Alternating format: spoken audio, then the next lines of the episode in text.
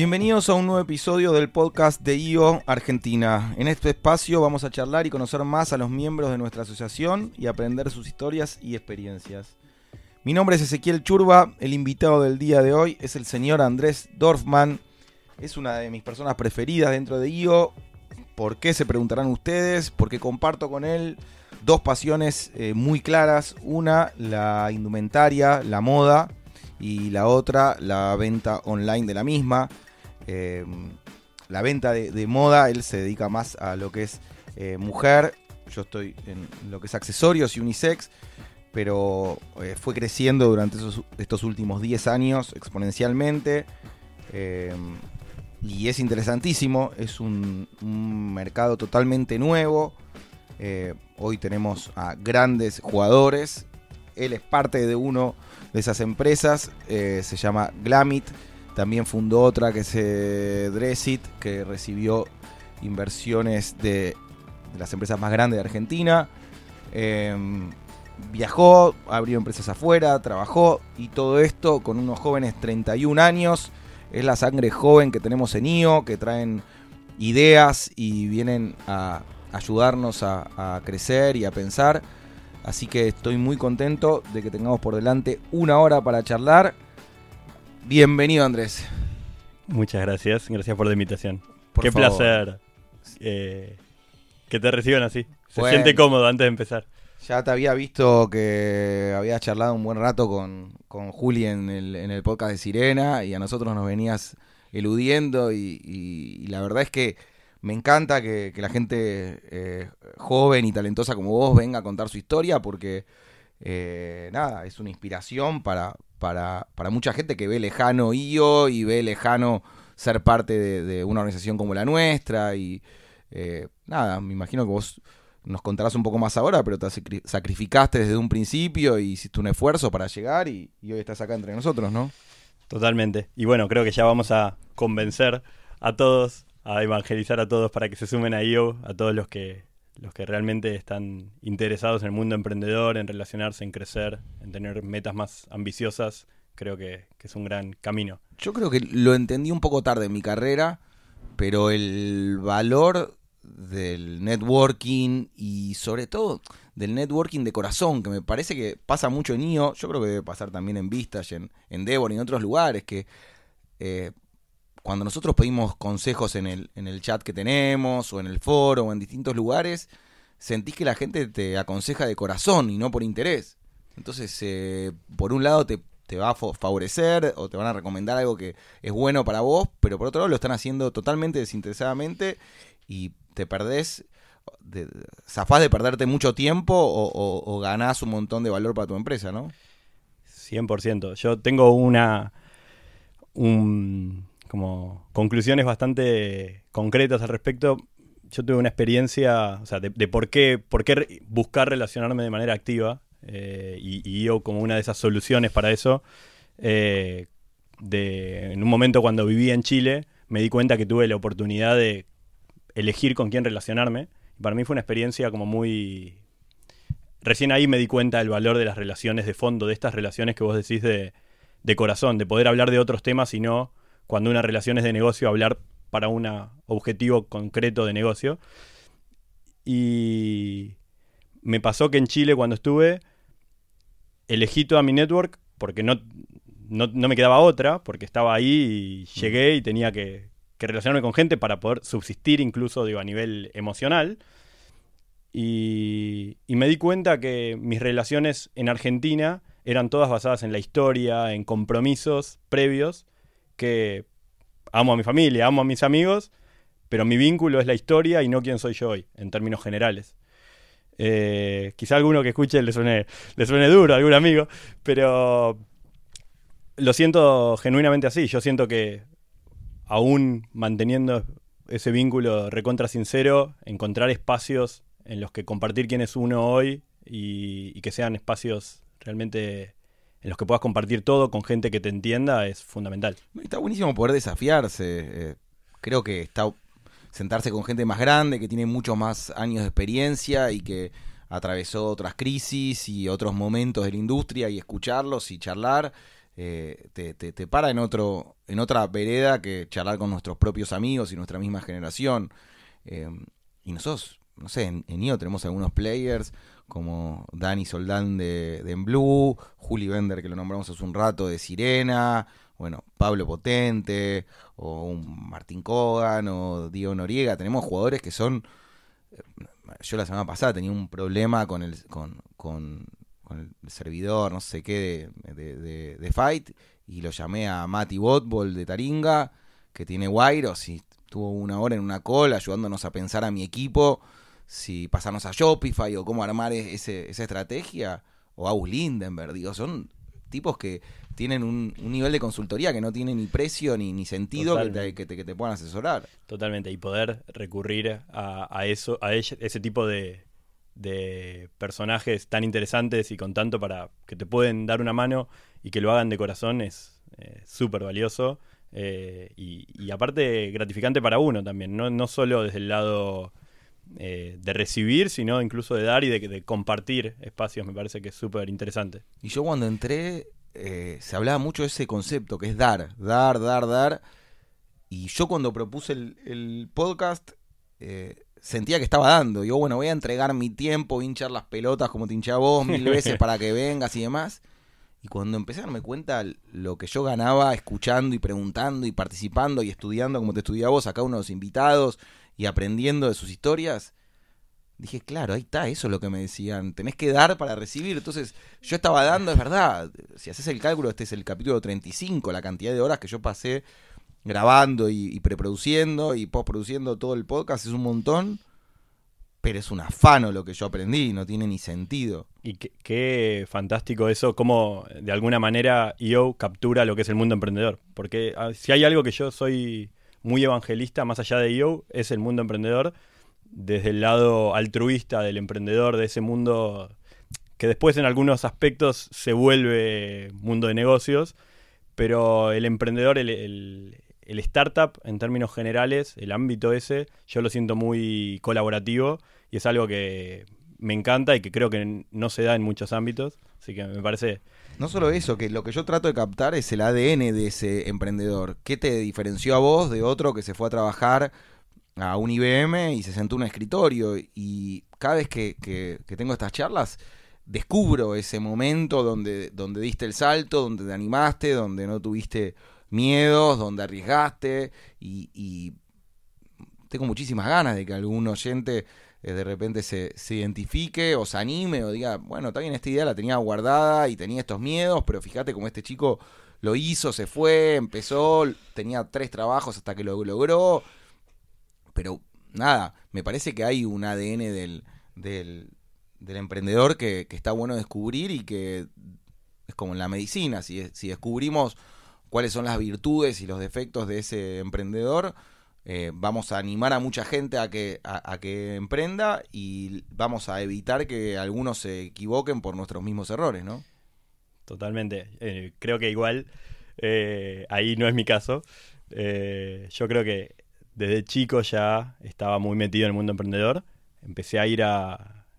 Yo digo que mi, mi mundo, mi relación con el mundo emprendedor empezó en Junior Achievement, que hice algo en la que ni terminé participando. Participé en una competencia interna dentro del colegio y después no fui.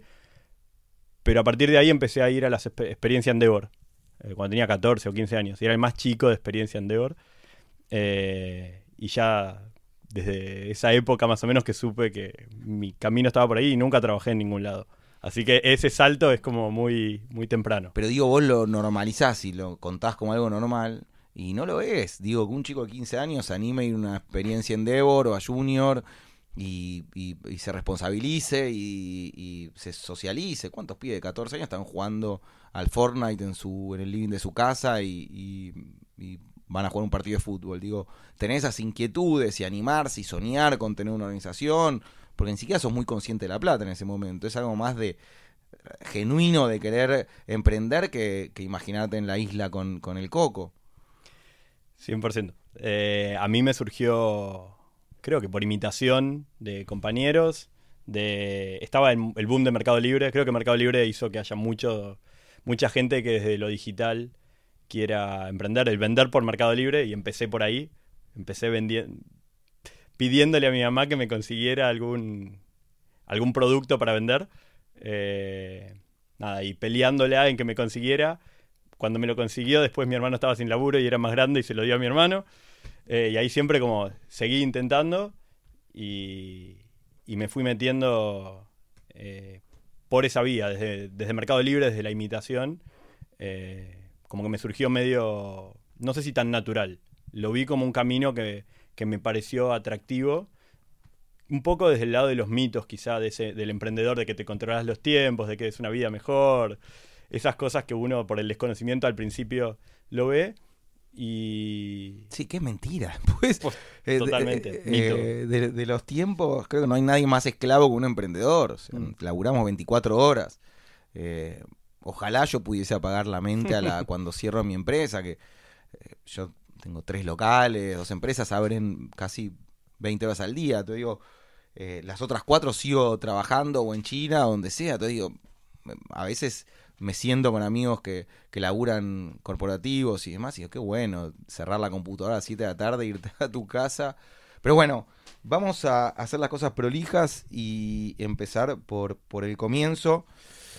Eh, naciste en Capital Federal, Capital Federal, en Monte Castro, Monte Castro. al y- lado de Voto. Perfecto. No ubica a nadie. Por la cancha del Boys. Bien, sí, ubico perfecto. ¿Y a qué escuela fuiste? Fui al Bialik, que es en Devoto, Escuela de la colectividad también. escuela de la colectividad. Ahí hice la primaria, el final del jardín y la primaria. Y después fui a Ort, Yatay. Ahí creo que varios de Yo Sí, sí, sí. eh, fueron, fueron del mismo colegio.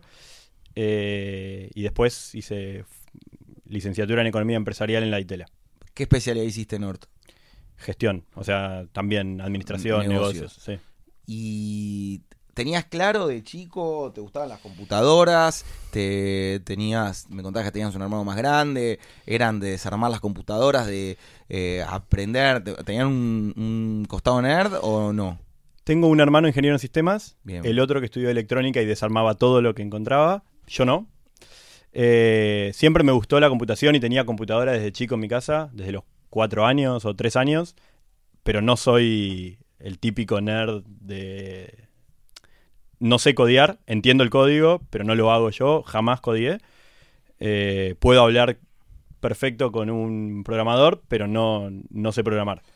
Y Eh, eh, te metías en foros, digo, te visualizaste desde, desde chico, si bien vos naciste con un internet ya más desarrollada y con computadoras, eh, comparado, digo, con, con otra generación, pero digo, ya veías el potencial de la venta online y de, internet en sí, o lo fuiste descubriendo con el tiempo? Eh, yo en realidad cuando era chico yo era muy curioso y me gustaba todo, no es que quería ni la moda ni el e-commerce, era a mí me gustaba todo, cuando tenía que elegir especialidad, mi problema no era encontrar qué es lo que me gustaba, sino qué es lo que no, qué descartar. Y mm,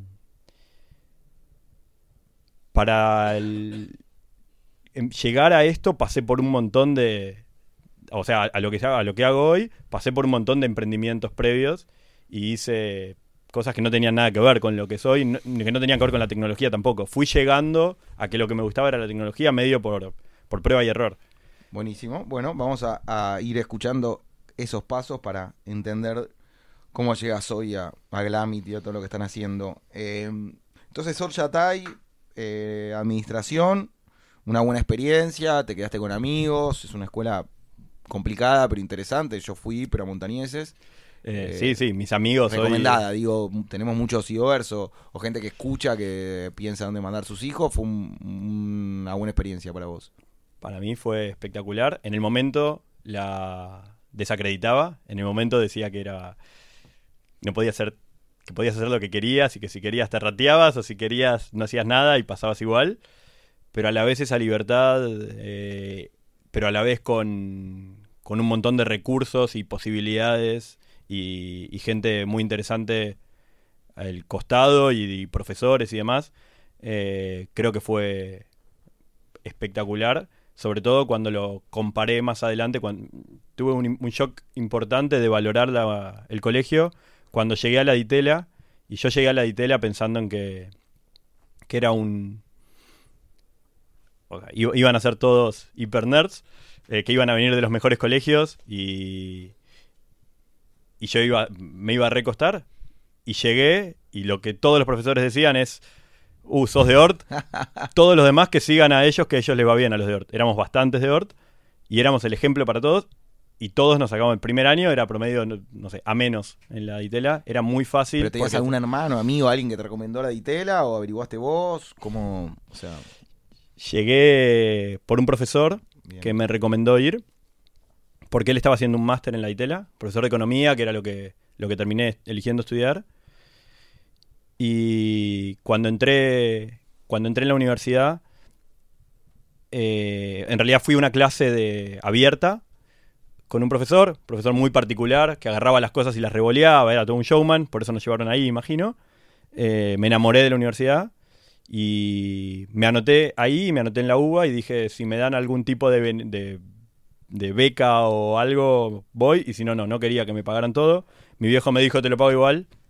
Eh, al final conseguí una préstamo de honor, se llama, en la ITELA, que es, pagué la mitad después de haberme recibido en cuotas y la Mm. mitad me lo pagó mi viejo. Muy gringo eso, ¿no? Eh, sí, sí, e- es una universidad bastante gringa en ese sentido.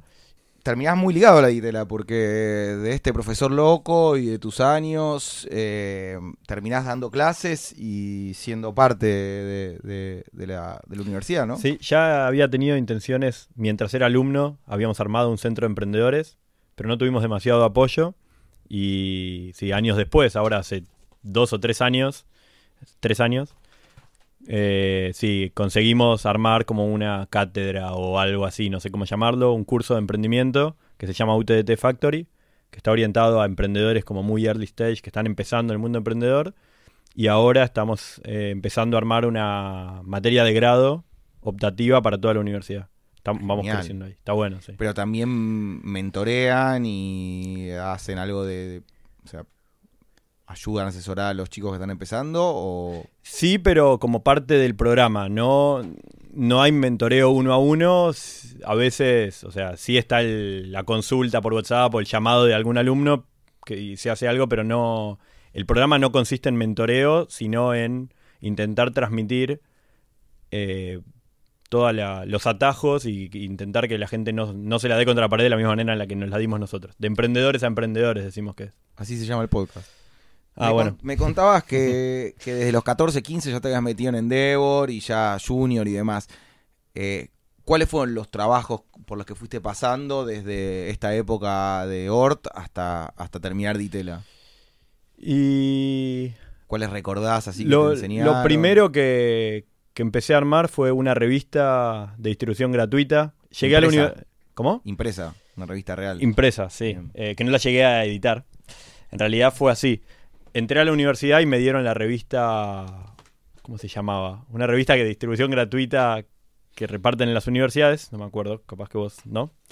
Bueno, y dije, che, esto.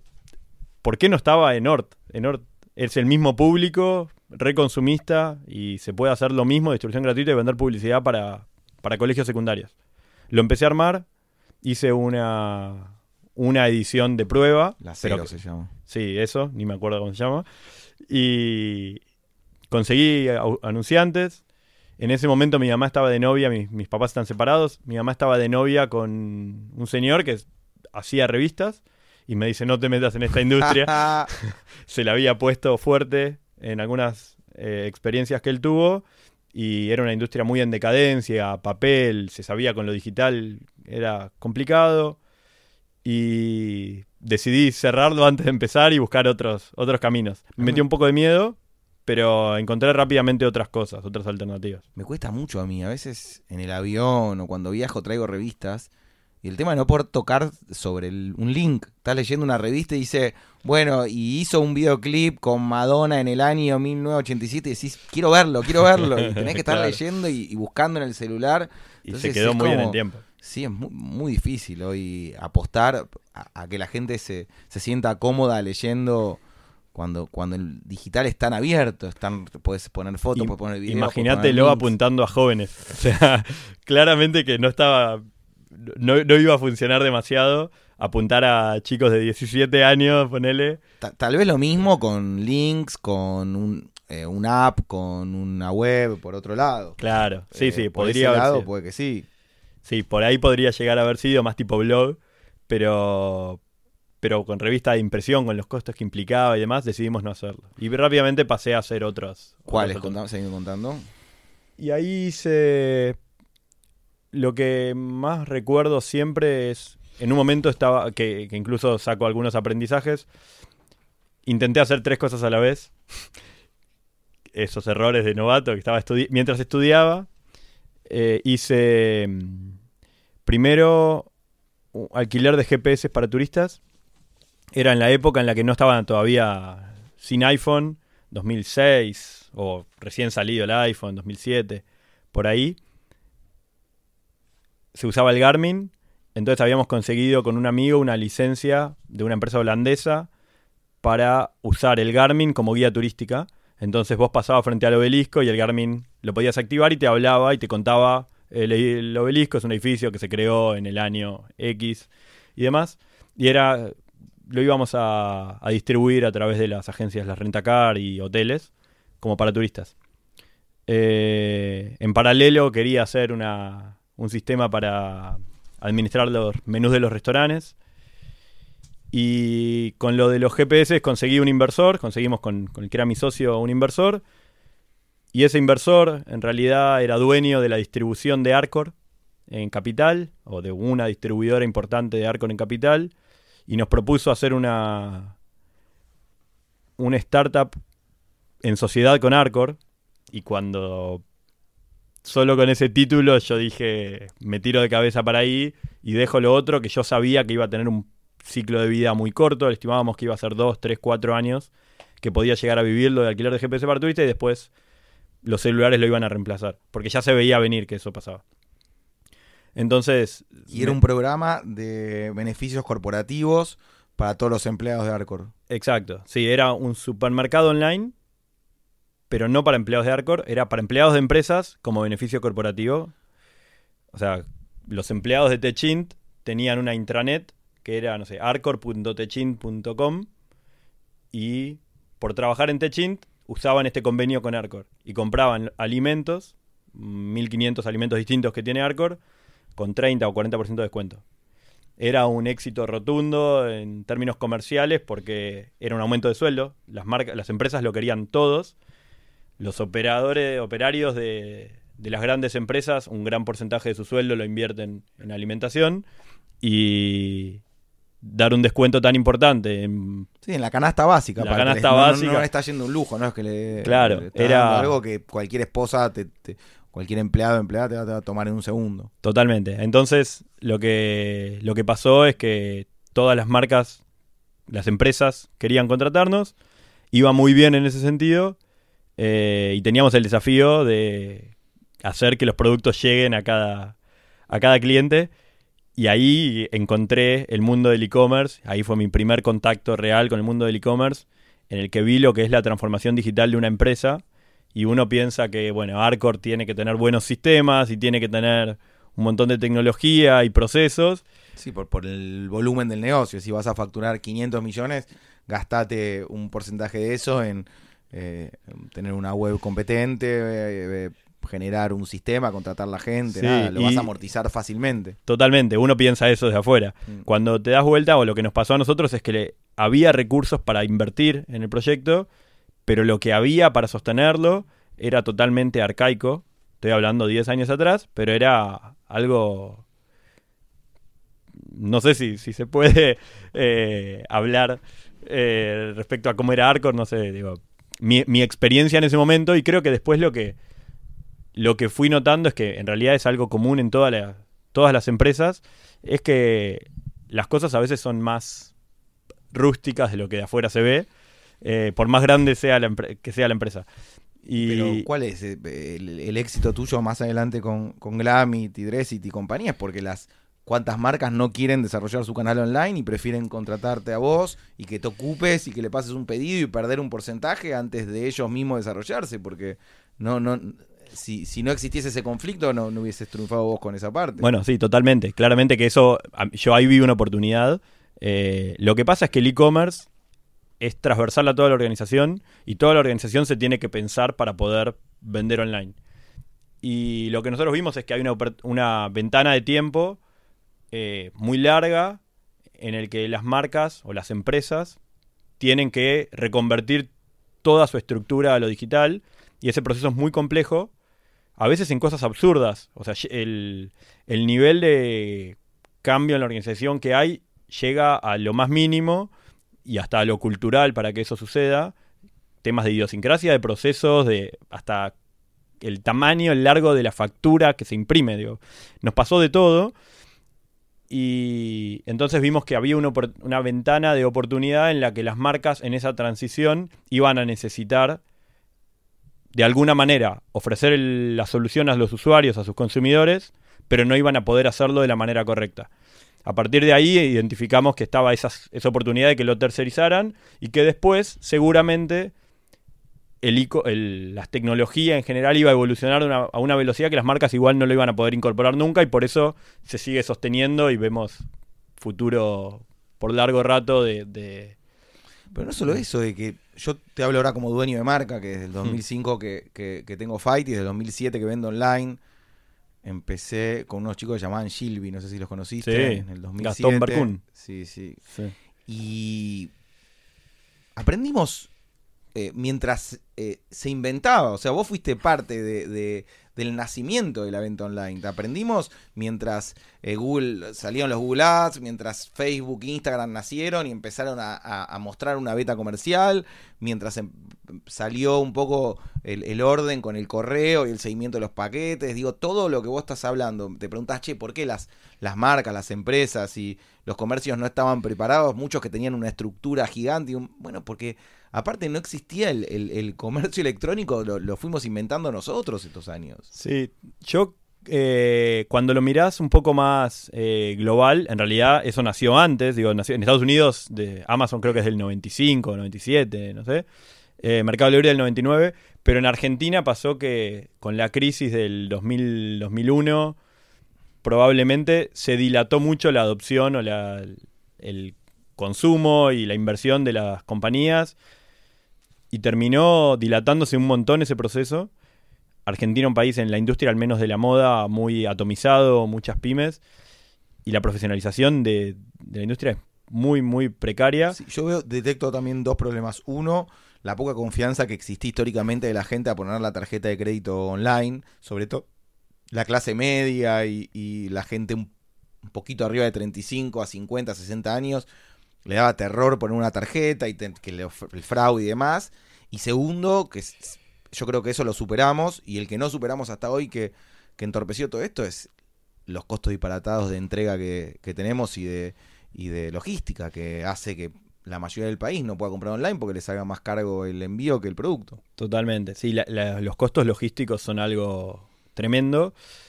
La realidad es que estando muy metido en el tema, lo que se ve es que hay una mejora eh, radical en los últimos años en los couriers, en los proveedores, en los correos. Eh, mejoró mucho, no al nivel que se, que se ve en otros lados. Argentina es un país complejo en eso. Pero digamos, Gremios, a, a, a el- calzón y- y quitado, Andy, el problema acá es Moyano, no, no hay duda. Estaba, O sea, estaba- el gremios, problema sí. es el gremio de Moyano, camioneros, que se lleva puesto a todos los, los, los correos y demás, y los y, y genera un costo gigante, y es imposible explicarle que si pudiésemos bajar los costos, estaríamos todos vendiendo 100 veces más y habría mucho más trabajo. La, la cuenta es diferente, no es eh, encarecer el flete para vender poco, sino bajarlo, bajar la inflación y generar mucho más venta.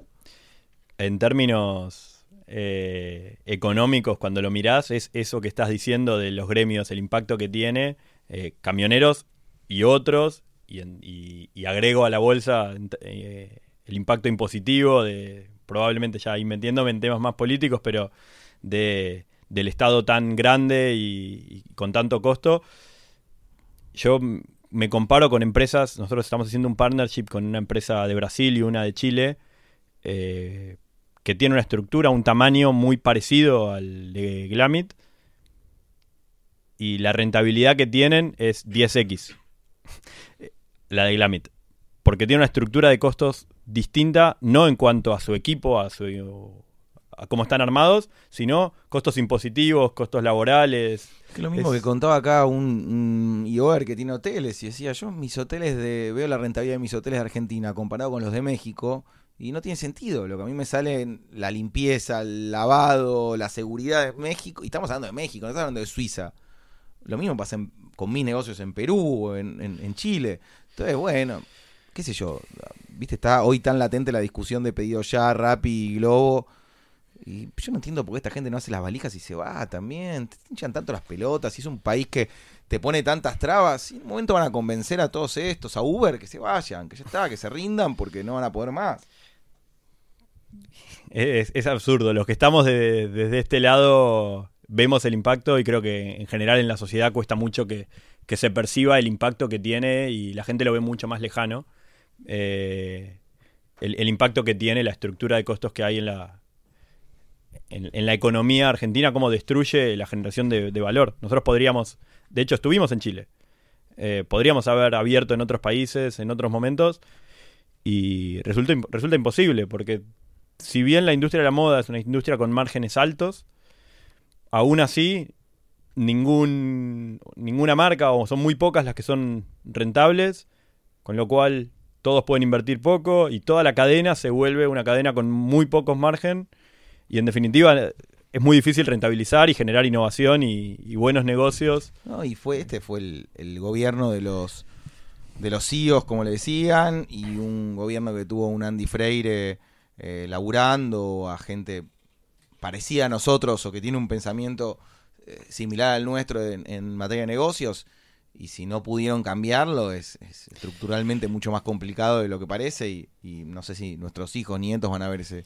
ese cambio. Este, uno tiene la esperanza y quiere y, y, Argentina es un lugar con tanto clima y tanto talento y tanta oportunidad que siempre tenés ganas de que triunfara acá. Pero bueno. Qué frustrante eso, ¿no? Cuando creo que vos habías estado también en la charla que fuimos con Facu Garretón en el Congreso Qué frustrante cuando. Lo organicé yo, viejo. Ah, bueno. Gracias, estuvo bueno. Em, qué frustrante cuando se escucha las limitaciones que hay para querer, para poder hacer las cosas que se. que nosotros, al menos desde nuestro lado, probablemente compartimos que son evidentes, que habría que, corregir.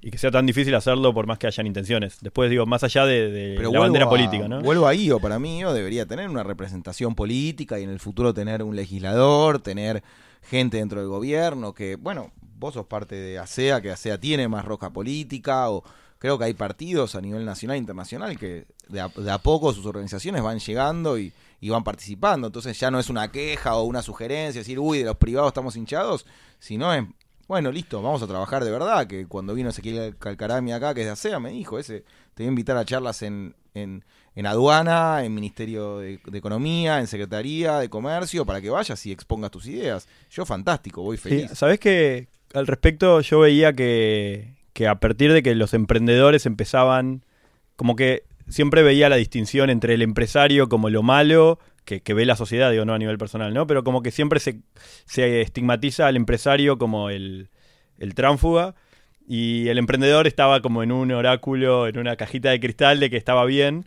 Y a medida que veo cómo eh, esos emprendedores, startups del mundo ese que estaba bien, empiezan a crecer y cómo se los estigmatiza también y a los mercados libres salen notas en contra de ellos, o los Rappi, o los Globo, o, los Uber, porque hacen cosas también polémicas en muchos casos. Eh, a veces me pregunto hasta qué punto realmente, digo, esa preconcepción de, bueno, cuando estas entidades lleguen a generar lobby, ahora ASEA está generando lobby político, la CASE, de la cual también pertenezco, también empieza a generar cierto lobby, representando también en parte a este tipo de empresas. Pero cuando se llega a cierto nivel, por alguna razón, se lo empieza a estigmatizar y no estoy tan seguro como... Sí, pero lo ridículo es que estigmaticemos a empresas que trabajan en blanco cuando Argentina tiene un 50% de su economía en negro. Entonces, está yendo a hablar con un tipo que tiene a sus empleados anotados, que genera, que paga impuestos, que viene a invertir. y si quieren me dan la mano y te llevamos a, a ver como el 50% de la economía es totalmente eh, con empleados que no están anotados, con empresas que facturan todo en efectivo. Entonces, no, no sé, me parece que siempre hay trabas. Yo creo que debería haber niveles. Lo ideal que sería, obviamente, tener las, las empresas eh, enmarcadas como, como quiere un empleado y como quiere un inversor y como quiere un dueño. Pero por otro lado, si, si haces los números y no hay rentabilidad, no tiene sentido tampoco. Entonces, tiene que haber distintas escalas de negocios y cada una funciona a su manera. Y si vos vas a dar una oferta laboral que no le sirva a los empleados, ellos mismos se van a dar cuenta. Estamos en un momento, no somos China de 1990, que eh, los empleados estaban eh, em, como esclavos trabajando. El pibe que está manejando una moto, una bici o que labura, tiene plena conciencia de lo que gana y lo que hace. Sí, sí, en general se suele valorar el- la generación de trabajo en blanco, pero después se piensa que las condiciones para que eso suceda, o sea, na- nadie es el responsable de generar esas condiciones. Es como que se tiene que dar y el que lo hace, buenísimo. Pero no se incentiva a que eso suceda. Eh, yo, sin ir más lejos, en un montón de situaciones por contexto y volviendo más a, a mi experiencia, que creo que es lo, lo que, nos reúne lo que nos reúne, ¿no? Eh, me vi impactado negativamente innumerables veces por, por temas de, coyuntura, de política y económica de macro, desde, no sé, en una época, en una instancia, un inversor que viajó para invertir en nuestra empresa y en el medio de, de que decidió viajar y llegó el cepo y dijo, Argentina no es para mí. Eh, o si- situaciones de tipo de cambio, o sea, esto de, los dos, del dólar blue y dólar no blue, eh, cosas que son un disparate en cualquier ámbito. Es los impuestos que hacen que no tengas rentabilidad o que te baje un montón la rentabilidad de lo que podría ser y en definitiva baja tu valuación, baja la inversión que podés llegar a conseguir y tu potencial de negocio se termina achicando porque hay oportunidades que no podés tomar.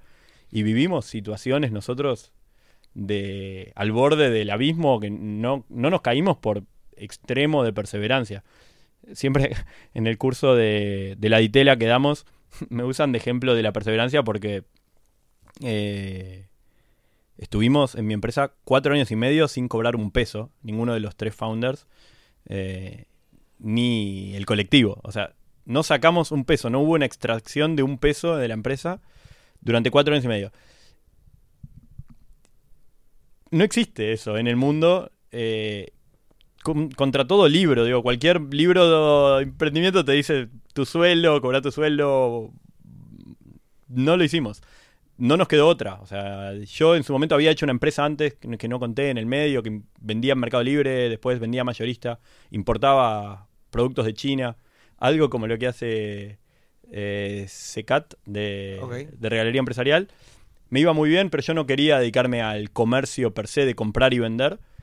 Quería hacer una empresa más grande y lo dejé, se lo vendí al que era mi socio. Y yo lo que quería, cuando le dejé la empresa a mi socio en su momento, eh, era hacer una empresa más grande, hacer un- una empresa más relevante para mí, que me sea más motivante. Y, en definitiva lo, económico no importaba y había vendido esa empresa anterior, que si bien no era mucha plata, me permitió vivir un tiempo. Pero la realidad es que si no hubiera sido así, un caso medio extraordinario de a los, no sé, 22 años que había pasado eso, la verdad es que hubiera sido imposible sostener sostener del tanto tiempo la empresa de esta manera. ¿Y llegás entonces primero a Dressit antes que a Glamit o llegan en paralelo? Contame un poco cómo, cómo se diferencian, cuál es- cómo es un poco En historia. realidad, Dressit era una un, un sueño que teníamos cuando nosotros pensamos la empresa. Lo pensamos, soñábamos con, bueno, le damos el servicio este de transformar digitalmente y que lancen el e-commerce a las marcas. Dressit, Y- para que la gente se sitúe, una especie de Dafiti, una- un un e-commerce de moda, sobre todo para mujer, Multimarca. que tenía inversión de la nación, creo que también recibió en Mercado Libre, eh, Sí, y que era bastante conocido dentro de las mujeres en Argentina, ¿no? Claro, en realidad, o sea, nosotros lo empezamos lo, imaginamos como un shopping online en el que juntemos la oferta de todos los sitios que nosotros administramos. Hoy por hoy, o, o Glamit nació ofreciendo el servicio de administrar la franquicia online de las distintas marcas. Y lo que decíamos es una vez que tengamos todos los productos ya catalogados, todos los productos ya en nuestro depósito, con una experiencia de compra interesante para poder ofrecer, porque ya está todo el costo de administrativo hecho, eh, lo que nos va a faltar es poder posicionar un sitio para lanzar todo en un mismo sitio y que sea nuestro, y ya no depender exclusivamente del sitio de cada una de las marcas. Eso lo fuimos pateando durante años, porque estaba Dafiti, justo se lanzó Dafiti, Y Eh, Mercado Libre también estaba mutando a eso también.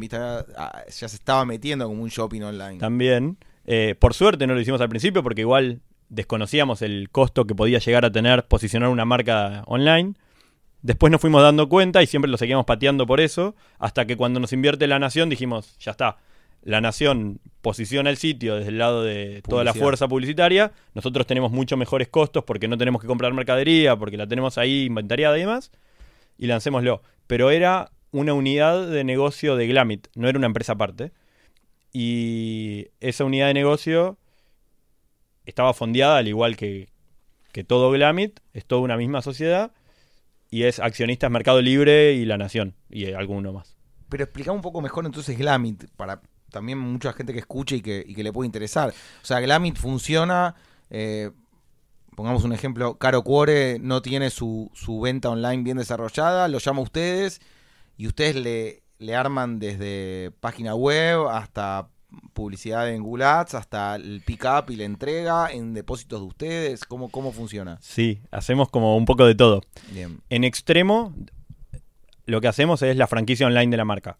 Básicamente, la marca nos da la mercadería, la tenemos en nuestro depósito, tenemos atención al cliente nuestra, la tecnología nuestra, el marketing online nuestro y la gestión y la estrategia del e-commerce nuestra. Pero lo hacemos en nombre de la marca, en el sitio de la marca. La marca te entrega a principio de temporada una cantidad de un stock eh, base. Sí, y después va reponiendo en función de la venta. Bien. Y nosotros hacemos la planificación de la venta eh, con los precios de la marca, con la imagen de la marca, todo en conjunto con la marca, Y le en nombre de la marca. Una comisión. Claro, nosotros nos llevamos una comisión de las transacciones que se generan. Bien. Eh, eso es lo que hacemos. Y ahí hay un montón de microservicios, por decir de alguna manera. No sé, el sacado de las fotos de los productos, eh, la catalogación de los productos, el reporting de todo eso. No sé, de tecnología hay un montón de cosas, de la parte de atención al cliente, de la- el- las soluciones logísticas, marketing digital, Un caso de Infinito. éxito que hayan tenido ustedes en Glamit que digas, bueno, esta marca vendía muy poco online, la agarramos nosotros y dimos vuelta. Eh, Una que estés orgulloso. Sí. Mimo es el caso de éxito que nosotros siempre eh, transmitimos. Es la marca de ropa de Argentina. Creo que en función de los datos que tengo eh, debe ser número top 3 de Argentina en ventas online. Y es algo fantástico el crecimiento que tuvo de representar muy poco a representar una cifra muy relevante de la marca. No podría hablar de, de números, pero No, no, por supuesto. Lo que mucha gente no sabe es que en indumentaria, cuando es el cumpleaños, alguien como vos, Andy, cumplís años, ¿cuántos regalos recibís hoy? ¿Tres, cinco, diez? O sea, ya no es normal recibir regalos de todos tus amigos, tus padres, tus tías, como gente se olvida, o no haces un evento, lo que sea. En cambio, un nene cuando cumple años, de la edad de mimo, recibe de los tíos, de los abuelos, de los amiguitos, de los. O sea, es, es mucho más el caudal de regalos que hay que comprar y de la ropa. y es muy relevante la variable regalo. El regalo supera una traba que hay para la venta online de indumentaria o una fantasía que hay, que bueno, que tiene parte de real, de que probarse la ropa. Para un chico en general la ropa es por edad, entonces en general es más fácil. Y aparte cuando es regalo, no te la tenés que probar, a lo sumo lo va a cambiar y listo. Y por Entonces- otro lado, también estás apuntando a mujeres y hombres que no tienen tiempo. Tenés dos, tres hijos o un hijo y tu vida está colapsada. Entonces, lo- si te resolvés un regalo, comprarlo y que lo manden, es un montón. Evitar cual. irte al shopping y estacionar y bajar y subirlo. Sí, tal cual. Y lo que, lo que se ve es que si bien es transversal en todas las, todas las categorías dentro de, del e-commerce y dentro del e-commerce de moda puntualmente, venden y crecen un montón. Particularmente niños, calzado, son las que más, las que más mueven, mujeres, marroquinería, hombres menos. Como que hay cierto eh, ciertas categorías dentro de la industria que venden más que otras. No es uniforme para todos. No sé cómo es tu experiencia con accesorios. En los accesorios, las mujeres son las que las que más venden claramente, lo que es zapatos sobre todo, lo que es carteras. Eh, lo que nosotros buscamos siempre fue eh, diferenciarnos también, tener productos que tal vez se venden menos, pero que somos de los pocos que lo venden. Como tenemos muchas medias estampadas, pulseras. no sé. Pero bueno, es para, para otra para otra charla. Hoy sí, vamos igual, a hablar más de igual eh, se debe todavía, ¿no? Tu podcast. Sí, sí, sí, sí, sí, va a ser, para el final va a aparecer. Prometo hacerlo. Eh. Y para completar un poquito tu, tu, tu equipo de, de, de trabajo, tenemos lo de Glamity y Dressit por un lado, y después eh, repartís tu tiempo entre ASEA, IO y la CASE, ¿no? Exacto. Sí, Eso estoy. un poco el, el organigrama de tiempos de... Sí, que me tiene. Esto es algo que estoy intentando regular un poco. Eh, en la CASE soy director de la comisión de moda. En IO estoy como, ahora, a partir de ahora, coacher de eh, Accelerator. Y en. Bueno, y lo de UTT Factory que, que decía antes, que es como director académico. La CASE se caracteriza sobre todo por armar el, la Cy- Cyber Week, Cy- Cyber Monday, hacen algún evento grande de, de learning también al año y, y Hay muchas cosas que hace la CASE que, que quizás no son tan conocidas. Hay muchos espacios de capacitación que se hacen acá en Buenos Aires y también en el interior. Está el e-commerce day que viene ahora el 29 de agosto. Los eventos, los grandes eventos, el, el Cyber Monday y el eh, Hot Sale. Y también ahora hay un programa de educación digital que se hizo eh, con Facebook. Se consiguió el aporte de Facebook para algo muy grande, para capacitar a no sé cuántos miles de, personas en lo digital que hace eh, la CASE. Es algo bastante interesante lo que se está haciendo desde, desde la cámara. Es una cámara que es bastante ejemplo, funciona muy bien para ser una cámara empresaria y está empezando a ganar representatividad en resolver algunos temas importantes. Los números que genera son increíbles. Yo cuando veo las ventas de- del Hot Sale, lo- no, no puedo creerlo. Son como... a- ahora estamos en un momento más difícil, pero históricamente es in- colapsado. Será el momento que se caían todos los servidores, donde todos nos acordábamos, hacíamos la lista de lo que necesitábamos. Y los que estamos en la industria sabemos que los descuentos estaban inflados los precios para subir el descuento, o que no era nada que no se consiga en una liquidación y demás, pero, pero en sí había gente que la diferencia del año lo hacía en el Hot Sale y en Navidad, ponele. Yo soy bastante de creer que si bien hay casos de, de esas trampas que se hacen, hay, hay mucho beneficio en, en los eventos.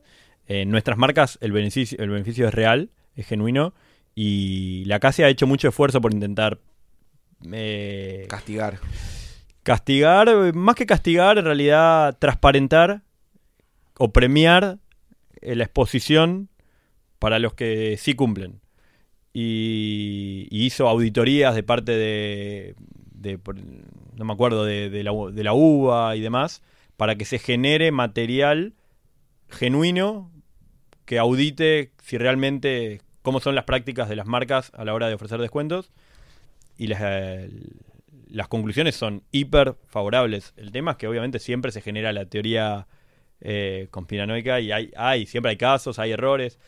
La industria del turismo afecta mucho porque es muy difícil, los precios cambian todo el tiempo, entonces es muy difícil establecer, validar si un descuento es real o no, porque capaz que cambió el dólar en el camino y un descuento en pesos es muy relativo respecto al día anterior. Entonces es muy difícil y se genera marketing negativo y es difícil de controlar, pero yo creo que los descuentos en general son genuinos. Es una charla larga, pero que, que a mí me apasiona discutir, que es el tema de cómo estamos educando al consumidor a comprar casi solo con descuento. Yo tuve local en dos shoppings, en Alcorta y en Abasto, y me terminé yendo porque el público estaba comprando solo con descuentos. Era el martes de mujeres, el miércoles de tal tarjeta. El, o sea, si no le dabas a la gente un 20, un 30, un 50 por un motivo, era difícil que vayan a comprar un full price.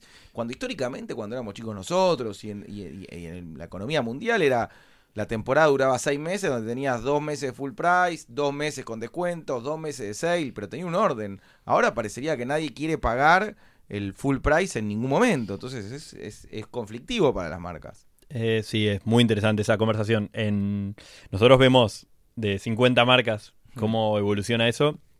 La realidad es que hay marcas que lo logran controlar. Si vos mirás el porcentaje de ventas con descuento de algunas marcas y de otras, es muy... eh, cambia mucho entre una y otra. Pero probablemente también cuando mirás el precio final de venta, o sea, es como que el descuento ya está relativamente capturado en el precio de lista que estaba puesto en el producto. Entonces es, hay mucho para analizar al respecto, pero es cierto que la gente si no ve descuento tiende a comprar mucho menos. Yo el martes fui a comer un sushi y pagamos. Tenía 30% de una tarjeta de crédito, más 20% de la nación. Y el precio igual además un, un precio de lista. Como que yo digo, "Bueno, estos tipos ya... Debe haber unos, unos desatentos que pagan el precio de lista. Y lo normal, esto, deben estar acostumbrados a que la gente solo pague con estos descuentos y, y llegar ahí a su precio que, que necesitan. Porque si no, no tiene sentido. Eh, pero Justo. digo, es El otro día estaba en un shopping frente a un local que tenía 50% de descuento y al lado mío había un tipo y decía, de una marca con la que yo trabajo, y decía, eh, qué chorros, no pueden tener 50% de descuento en esta época. Es obvio que están robando cuando venden full price, tipo que como que tiene un precio exorbitante. Y genera eso también, ¿no? La percepción de la gente. Por eso que es una discusión, digo eso. Entonces, eh, terminan perjudicando al, al que no tiene los descuentos, al que no tiene acceso, a la inflación. O sea, ya salir preparado a tener que hacer un 20, un 30 pronto, te hace inflarlo antes. Sí, Pero bueno, igual- por eso digo que es una discusión muy larga. Sí, igual una cosa que, que está bueno, eh, lo que pasó, y eh, cierro y pasamos a otro tema si querés, pero eh, lo que vemos es que la industria, la inflación la, la capturó menos. Digo, ajustó mucho menos que la inflación el último año eh, los precios. O sea, Porque su- no tiene opción, porque no vende, si no, me sí, parece. pero, sí, pero digo, hasta se ve en índice de inflación de INDEC. La inflación general es una, la de inflación de textil Sí, es más o menos el 60% de la otra. Sí, Andy, pero se relaciona directo porque no somos una industria de necesidad. La Obvio. gente, si tiene que dejar de comprarse un jean, una zapatilla, lo hace y la obra social o la comida lo tiene que comprar de todas maneras. Yo, Comparto, mi, mi obra 100%. social, obviamente, que habrá crecido, o la nafta, un 200% más que en indumentaria, pero no, no hay opción ahí. Totalmente. Chach for Startup Chile y un adult. Eh, No, eso fue después de haber estado en Startup Chile, me eso quedó, es muy viejo. Pero estás mirando de mi LinkedIn, eso quedó y en su momento, después de haber estado en Startup Chile, estuve en el año 2014, 2013 o 14. eh, me pidieron algunas veces que, que haga de jurado de algunos proyectos. Eh, quedé con mucho vínculo allá. Estuve después de estar en Startup, Chi- en Startup Chile medio año. Viví un año allá, abriendo la oficina allá. Y, y quedé como con mucho vínculo con el mundo emprendedor de allá. Para ir cerrando, contame un poco cómo llegás ahí o quién te invita, en qué año. A mí me invitó August Linenberg. Bien. Primero lo había conocido a Dinu en, en la casa, que él también está en la casa. Le dije que me sume y me costó llegar. Eh, no nos conocíamos tanto. Y yo estaba buscando esto que decía al principio, de encontrar esos espacios de vincularme más de fondo con gente con la que comparta más quién soy yo hoy. Em, y me escribió Agus, ni sé bien por qué, para invitarme. Y nada, eternamente agradecido. Eh, creo que encontré eso que estaba buscando. Yo había ido a charlas de vistas y no me había terminado de cerrar. El tipo de gente que había estado ahí no me había terminado de cerrar. Sentí que era gente de otro palo y, que no me iba a sentir tan cómodo. Y creo que dicho y hecho, encontré un lugar que, me llena más. Me encanta. Agus es una persona que adoro y que me parece que tiene todo el gen bien que, que más ansío ver en, en IO, de gente honesta, laburadora, creativa, joven, con, con sangre, con ganas, con sinceridad. No sé, es un pibe que, que realmente aprecio mucho y que eh, la tiene clara y sabe de, de- de dónde viene y dónde va. Totalmente, sí. Pa- Solo se puede aprender de Aus, es un crack. Y llegaste a un foro hace un año y medio, estás en IO, ¿no? Eh, estoy hace, sí, un año, año Bueno. junio, julio del año pasado. Y tu foro eh, es el foro más nerd de todos, me parece, ¿no? Si mal no recuerdo. ¿El mejor decís? Sí. Sí, sí, el mejor de todos. ¿Quiénes son? Está Helgi, Sí.